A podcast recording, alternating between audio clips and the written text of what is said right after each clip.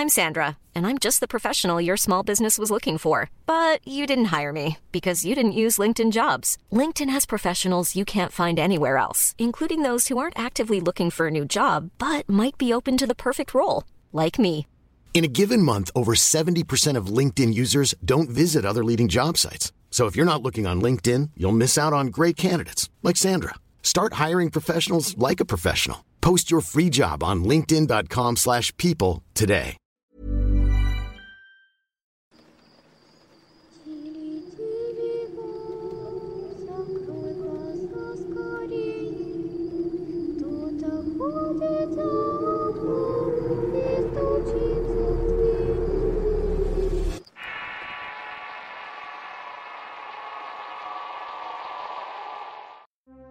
Antes de iniciar con el video, daremos a conocer los ganadores del concurso anterior, los cuales estarán apareciendo en pantalla en este justo momento. Si resultaste ganador, por favor envíanos un inbox al Facebook de Relatos de Horror.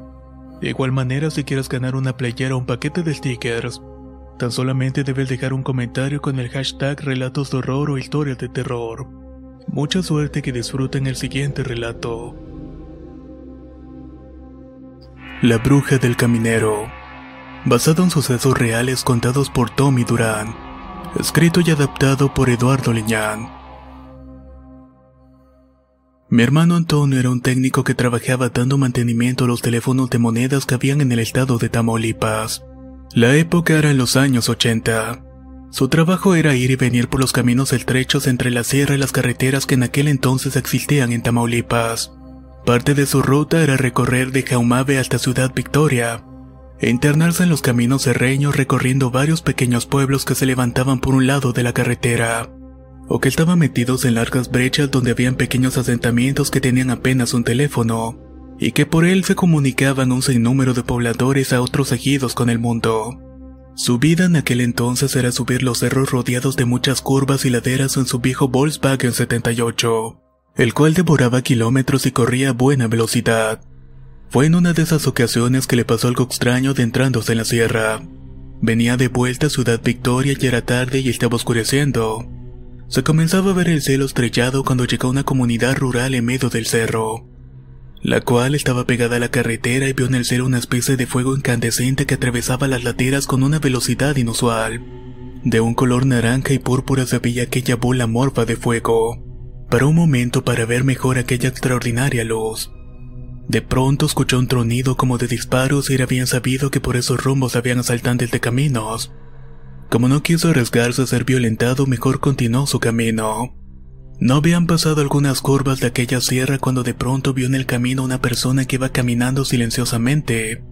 Era una mujer de rasgos indígenas, cabello largo y cuerpo delgado. Iba claramente desnuda y descalza y claramente asustada.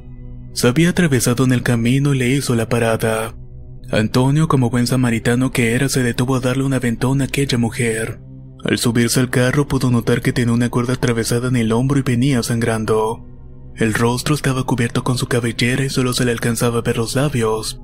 Su cuerpo parecía humear y tenía las manos cubiertas de hollín. Preocupado le preguntó si estaba bien y la mujer con un tono de preocupación e ira. Tan solo le respondió que sí estaba bien pero que debía dejarla más adelante a la entrada de un viejo camino que conducía a una parte de la sierra donde vivía. Sin indagar más, Antonio dio marcha al auto e intentó hacer plática mientras le daba una chamarra que traía para que se cubriera. Pero la mujer estaba como ida y dolida por aquella herida en el hombro. En un momento mientras manejaba recordó los tronidos y los relacionó con disparos. Pensó que tal vez la joven herida tenía que ver con aquel hecho. Cuando pensó esto, aquella mujer volteó rápidamente y con una voz furiosa dijo que la bajara enseguida. Sintió que su mente se bloqueaba y un profundo temor se instaló en él cuando pudo distinguir entre el cabello de rostro que en realidad la mujer no tenía ojos. En cambio parecía que las cuencas estaban llenas de una especie de barro negro que de inmediato cubrió con sus manos mientras gritaba que se detuviera. Antonio, preocupado y desconcertado, paró intempestivamente rechinando las llantas del auto. Enfrente de él había un grupo de personas que estaban paradas en la carretera bloqueando el paso.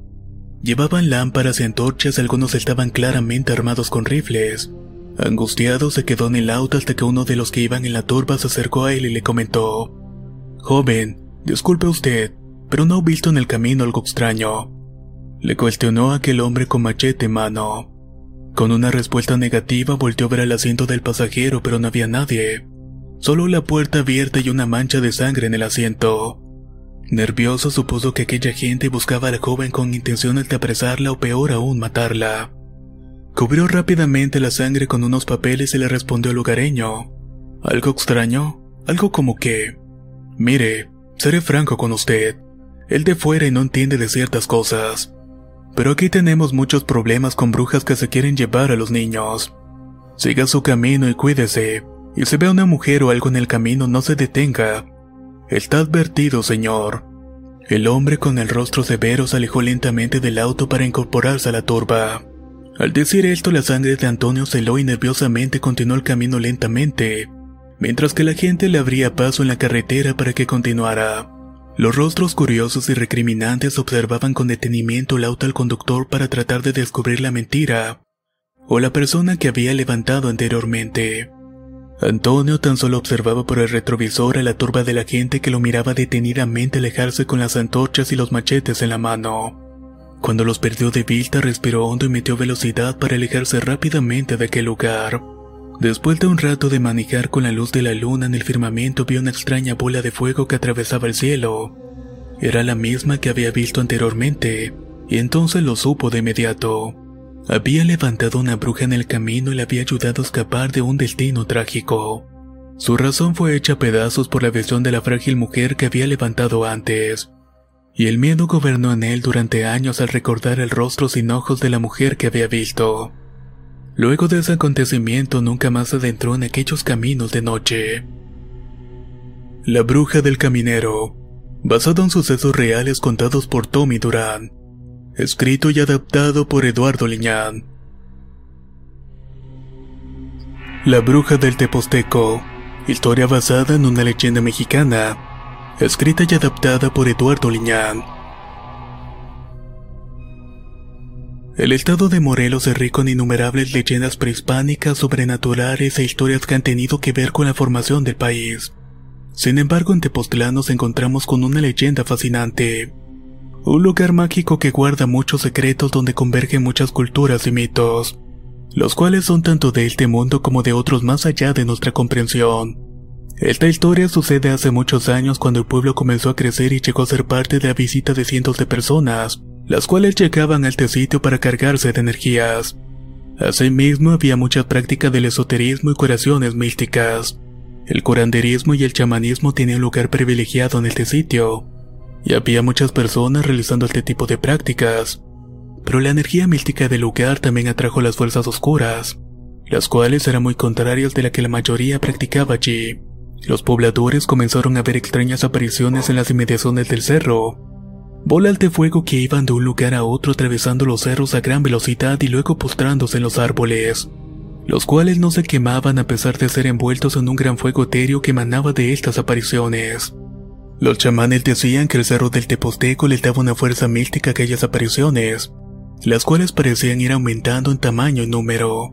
Los pobladores empezaron a temer por sus vidas y lo peor llegaría después.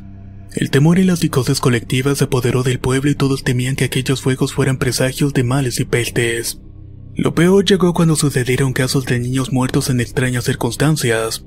Todos amanecían sin vida tirados en montes o desmembrados horriblemente con sus pequeños cuerpos llenos de moretones, así como con varias heridas por las cuales se habían desangrado. El silencio de las calles del pueblo era roto por las mañanas cuando los padres afligidos lloraban las muertes de sus pequeños hijos, los cuales habían muerto durante la madrugada y sin que se dieran cuenta. Aún estando a un lado de ellos no pudieron hacer nada para evitar que tuvieran un trágico destino. Todos los infantes morían lentamente sin que nadie se diera cuenta por las extrañas circunstancias en las que fallecían. Los padres alegaban que caían en un sueño muy profundo y que no se percataban de los gritos o lo que le pasaba a su alrededor mientras sus hijos perdían la vida de forma extraña. Aunque la gente sabía que estaba relacionada con la aparición de las bolas de fuego, las cuales merodeaban las inmediaciones del pueblo. Entonces uno de los viejos chamanes dijo unas palabras que causaron conmoción y temor entre toda la población, la cual se negaba a creer de quienes eran víctimas. Y fue cuando se reveló esa verdad que tomaron conciencia y sus vidas no volvieron a ser las mismas. Aquellas bolas de fuego eran brujas, Los curanderos empezaron a ayudar a la gente a protegerse con ajos y cebollas en puertas y ventanas. También los ponían alrededor de las camas y cunas para ahuyentar a las brujas. Además de un sello para las entradas hecho con romero seco, salvia y hierba santa. Cruces benditas hechas con semillos de mijo y palma bendecida. Todo lo anterior para evitar que la maldad acechara y entrara a las casas. La medicina comenzó a funcionar y las brujas poco a poco se iban retirando de aquellos lugares. Algunas veces la gente encontraba los restos putrefactos de mujeres muertas en las copas de los árboles o las orillas del camino, que evidenciaban que estas al no tener de dónde alimentarse se iban muriendo de poco en poco. El tiempo pasó y las extrañas presencias en el cielo comenzaron a dejar de verse a excepción de una, que atravesaba el cerro del pueblo de extremo a extremo a gran velocidad. La paz era relativa pero aún existía temor. Los chamanes decían que aquella bruja se retiraría o moriría conforme pasaran los días, pero qué equivocados estaban los chamanes. Se dice que toda esa frente y exterminio hizo enfurecer a la maldita bruja mayor y reina de todas las brujas. Con ello empezó una cruzada para cobrar venganza en contra de los curanderos, los cuales empezaron a morir sufriendo horriblemente por asfixia, envenenamiento, estrangulamiento y el último de los curanderos mayores. Fue decapitado y desmembrado y su cuerpo fallado en un callejón aledaño a la plaza principal rodeado de animales muertos y sus entrañas siendo devoradas por negros opilotes, los cuales no le tenían miedo a las personas y tenían que ser ahuyentados con antorchas. Todos los curanderos estaban desangrados o presentaban anemias muy severas que los enfermaron, por lo que intuían que la bruja se alimentaba de ellos de alguna manera que desconocían. El miedo se comenzó a sentir nuevamente en todo el pueblo.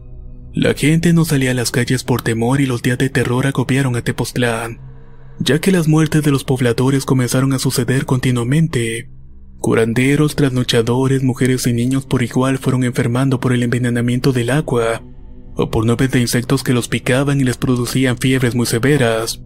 Por aquellos días una curandera muy vieja y de gran experiencia en el manejo de energías y plantas medicinales, regresaba al diezmado pueblo después de un largo viaje de retiro y preparación en los cerros de la región. Al enterarse de la situación se llenó de coraje y juró a todos sus amigos curanderos que recibirían justicia. Se preparó por varios días en algún punto del Ryan Reynolds here from Mint Mobile. With the price of just about everything going up during inflation, we thought we'd bring our prices down. So to help us, we brought in a reverse auctioneer, which is apparently a thing.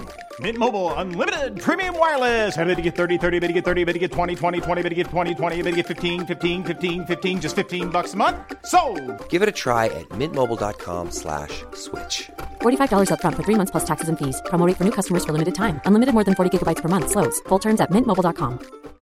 If you're looking for plump lips that last, you need to know about Juvederm lip fillers. With Juvederm Volbella XC and Juvederm Ultra XC, your lip look, whether it's subtle or bold, can last up to one full year with optimal treatment and no additional maintenance. Find a licensed specialist and see if it's right for you at juvederm.com today. That's J U V E D E R M.com. Add fullness to lips in adults over 21 with Juvederm Volbella XC or Juvederm Ultra XC. Do not use if you have severe allergies or a history of severe allergic reactions, or if you're allergic to lidocaine or the proteins used in Juvederm. Tell your doctor if you have a history of scarring or taking medicines that decrease the body's immune response or that can prolong bleeding. Common side effects include injection site redness, swelling, pain, tenderness, firmness, lumps, bumps, bruising, discoloration, or itching. As with all fillers, there's a rare risk of unintentional injection into a blood vessel, which can cause vision abnormalities, blindness, stroke, temporary scabs, or scarring. For full important safety information, visit juvederm.com.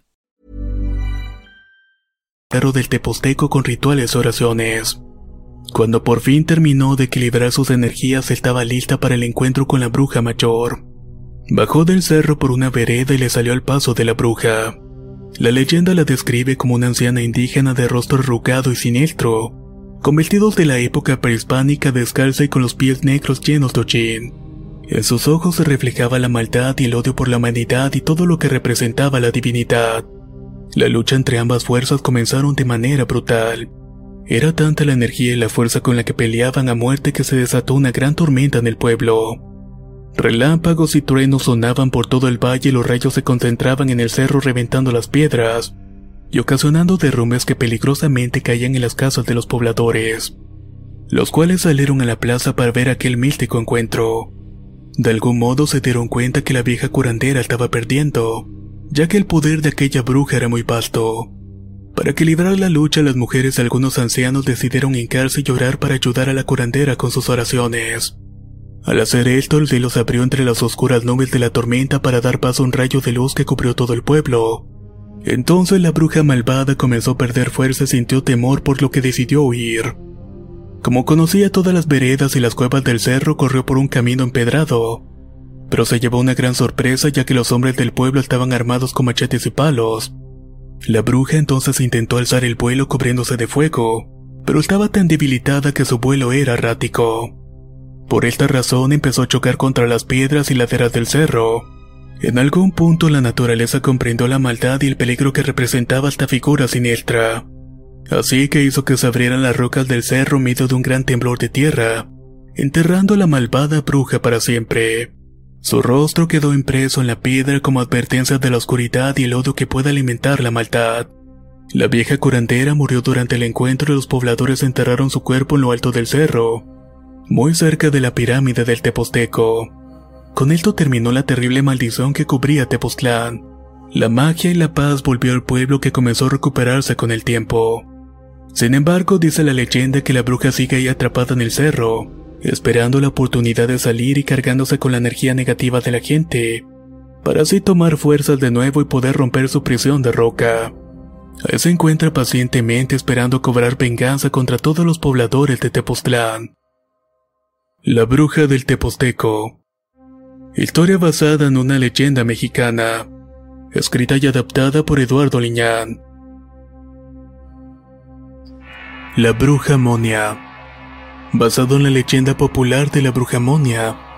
Escrita y adaptada por Eduardo Liñán. Lourdes Madero Lanz ha sido la única mujer considerada brujo mayor en la historia de Yucatán. Ejerció el oficio de bruja desde muy niña siendo adiestrada con innumerables brujas y curanderos, todos versados en las antiguas artes de la hechicería y conocimiento del espíritu por medio de la magia. Sus dones fueron recibidos por pacto desde antes de nacer y por varios años ejerció el oficio de la brujería hasta su muerte en 1969. Conocida como la bruja Monia, realizó infinidad de trabajos de hechicería y brujería a lo largo de seis décadas, hasta su muerte a la edad de 88 años. Fue después de un supuesto exorcismo practicado a un pobre hombre que sería poseído por una fuerza oscura, en la cual venció y encerró al espíritu del mal. Posteriormente le fue dada la jerarquía de brujo mayor y ahí comenzó su leyenda. Para ser considerado brujo mayor, la persona debe tener mayores conocimientos sobre diversos tipos, incluidos especialidades como brujería, herbolaria y curanderismo, de todos los conocidos y además haber practicado por muchos años. La bruja Monia dominaba y ejercía la brujería en la región conocida como el Camino Real, el cual iba desde Chochola en Yucatán hasta Calquín en Campeche. Ella tenía su casa en la villa de Mascanú levantada en medio de la jungla, en donde se dedicó a hacer todo tipo de trabajos tanto de curación, manipulación del espíritu y trabajos negros. Con una experiencia muy vasta la mujer era muy poderosa y astuta. Todos los brujos tanto de Camino Real como de Veracruz y Tabasco iban a consultarla, y para que les enseñara las diversas artes de la brujería. Moni al alcanzar este nivel se volvió ambiciosa. Deseaba más y aunque vivía humildemente no deseaba fama, dinero, amor o cualquier cosa terrenal, ya que ese tipo de cosas solamente la desviarían de su verdadero destino.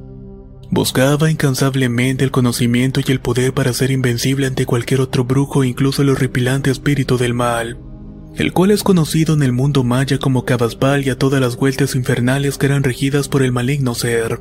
Se dice que en su tiempo muchos hechiceros le temían y preferían no pedirle ayuda, Temían el temor de que al retar al maligno el tente se vengara de ellos por ayudarlo a consultarla. Esa era una regla entre ellos. Podías dañar a las personas, hacerlos sufrir, pero tenías límites, y uno de ellos era siempre respetar al maligno. Con él no podías jugar y ni siquiera podías mencionar su nombre, ya que le mandaba la fuerza y el conocimiento para ejercer la brujería. Pero Moni era soberbia y eso le traería consecuencias. Al lograr ser la mejor hechicera de toda la región, su fama era bastante conocida, y el poder que tenía la hizo imaginarse a ella misma como la reina del inframundo. Cayó en una obsesión que la llevó a dejar hacer trabajos para la gente y simplemente abandonó todo, Prácticamente se fue a vivir a la selva. Terminó aislada de todo contacto con el mundo exterior y levantó una casita de paja y adobe, la cual se encontraba a 10 kilómetros al norte de Mascanó. Todo en aras de prepararse y alcanzar el poder para invocar y retar al maligno. La leyenda cuenta que Monia tuvo por fin una manera de invocar al demonio, y cierta noche de diciembre durante el solsticio de invierno cuando las noches son más largas y la oscuridad reinaba por todos lados, la hechicera se metió al monte durante una noche invocando al diablo, haciendo conjuros y velaciones que solamente ella sabía para invocar a seres oscuros. Luego de muchas horas de llamamiento por fin hizo salir al maligno de entre el monte, y al verlo se inclinó ante él para pedirle ayuda para eliminar un brujo enemigo poderoso que atormentaba a un cliente. El demonio complacido con Moni al inclinarse ante él y haberle llevado a cientos de almas a sus dominios, le terminó respondiendo que sí le ayudaría, pero tenía que llevar a la víctima a un cenote muy cercano medio de la selva donde emanaba la maldad. Al estar ahí él surgiría de entre las sombras para entrar en el cuerpo del maldito, y de esta forma atormentar al brujo enemigo antes de matarlo y robarle el alma. Se dice que al llegar la noche Monia llevó a un infortunado hombre bajo el control de la hechicería, a él te le habían cortado la lengua y sacado los ojos para que el demonio no se diera cuenta del engaño que se llevaría a cabo. Se internaron en el monte y luego de recorrer un gran tramo llegaron al cenote en el cual los brujos tiraban sus trabajos y consagraban a los seres del inframundo sus dones y maldiciones. La maldad que emanaba de ese cenote era tal que los vapores negros surgían apestando el lugar con una diondel de muerte. Cuando Mona y su títere llegaron al pozo, comenzó a recitar los llamamientos y regó cenizas de muerto alrededor del pozo para atraer al demonio. De pronto y luego de mucho rato de estar haciendo conjuro, los ruidos de la selva y de la noche dejaron de escucharse. De pronto surgió de entre la selva una figura siniestra envuelta en una nube negra de moscas y pestilencia. Aquella criatura infernal era un híbrido de hombre con un torso humano cubierto de pelambre. Y lo más aterrador es que tenía una cabeza de chivo sobre sus hombros en cuyos ojos se reflejaba un brillo inquietante que indicaba que de hecho se emanaba un fuego infernal. Era un guaychivo que comenzó a hablar con Moni y le ordenó que lo hiciera ahora mismo. La bruja tomándolo de los cabellos y asentándole un golpe en las corvas arrodilló al hombre y el espíritu maligno del guaychivo se introdujo en él. Convirtió su cuerpo físico en un vapor negro que se metió lentamente en la boca del hombre, mientras Monia se le abría para que esta pestilencia penetrara en las entrañas del infortunado el cual ante todo esto comenzó a revolcarse víctima de terribles dolores. Hubo un momento en que el poseído se quedó quieto y comenzó a levantarse con movimientos torpes del suelo. En ese momento y aprovechando su vulnerabilidad, la mujer arrojó al poseído al cenote. Sacó unos líquidos hechos de hierbas que retardaban por varias horas la conversión del demonio, y los terminó arrojando al fondo del pozo. En tanto hacía un círculo de sal alrededor para sellar el sitio. Todo esto lo debilitó al punto que no podía trepar por los muros. Chillidos infernales y blasfemias se dejaron escuchar por todo lugar mientras que Monia colocaba una gran tapacha de carrizos que previamente había escondido entre la maleza. En ellas tenía grabada un símbolo en sánscrito. Cubrió el pozo y sobre la tapa colocó varias rocas a la orilla y en el centro sellándola por completo. El símbolo debilitaría más a la bestia que balaba lastimosamente y le rogaba que lo dejara salir. Cada que se acercaba a la tapa para salir, el poseído caía de nuevo a las putrefactas aguas. En cierto momento, el guaychivo salió del cuerpo del hombre e intentó de varias formas salir del cenote sin éxito. El hombre que había servido de vaina había recuperado la conciencia y trataba desesperadamente de salir trepando por las paredes. Pero la bestia no lo dejaba y entre ambos luchaban para salir sin lograrlo. Al final la vida del hombre se apagó ante el cansancio y la impresión de tener aquel ser infernal tan cerca. El demonio aceptando su destino esperó pacientemente a que su cuerpo físico el cual había recuperado se pudriera, y de esta manera podría escapar al inframundo. No sin antes maldecir a la hechicera y juró vengarse de ella. Monia lanzó un par de hechizos de amarre y selló el lugar para asegurarse que el demonio no escapara de esa prisión. Después de eso se retiró y estaba satisfecha. Su corazón no cabía en el pecho de la felicidad porque había logrado la gran hazaña de su vida. Había derrotado al demonio y había ganado la batalla, haciéndola una leyenda viviente. Pero también su alma y su vida se condenaron para siempre. Se dice que al morir el demonio se presentó en el funeral para reclamar el cuerpo y el alma de la mujer. No se sabe si en verdad se convirtió en señora del inframundo, pero lo cierto es que su leyenda permanece aún en nuestros días entre los círculos de hechiceros de todo Yucatán. los cuales acuden a la última morada de la bruja a su casa cercana a Mascanó, donde aún permanecen sus paredes llenas de humedad y maleza. Dicen que la energía es tal en ese lugar que los espíritus de los hechiceros muertos se reúnen en ese sitio, y que la maldad de cientos de trabajos enterrados aún en nuestros días han logrado hacer malditos el lugar. Y además que el demonio se echa todavía en su casa en espera de almas para llevar al inframundo, en donde seguramente estará el espíritu demonia burlándose de la victoria que tuvo sobre el maligno. La bruja Monia, historia basada en una leyenda mexicana de Yucatán, escrita y adaptada por Eduardo Liñán. Si quieres conocer más historias del mismo autor, te invito a visitar el enlace que dejaré en la descripción del video. Nos escuchamos en el próximo relato.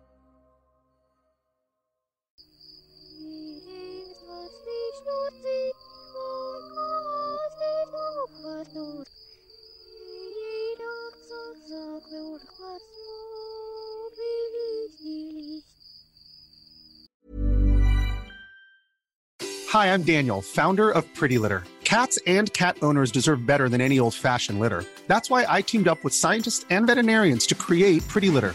Its innovative crystal formula has superior odor control and weighs up to 80% less than clay litter. Pretty Litter even monitors health by changing colors to help detect early signs of potential illness. It's the world's smartest kitty litter. Go to prettylitter.com and use code ACAST for 20% off your first order and a free cat toy. Terms and conditions apply. See site for details. Planning for your next trip? Elevate your travel style with Quince. Quince has all the jet setting essentials you'll want for your next getaway, like European linen, premium luggage options, buttery soft Italian leather bags, and so much more. And is all priced at 50 to 80% less than similar brands. Plus, Quince only works with factories that use safe and ethical manufacturing practices. Pack your bags with high-quality essentials you'll be wearing for vacations to come with Quince. Go to quince.com/pack for free shipping and 365-day returns.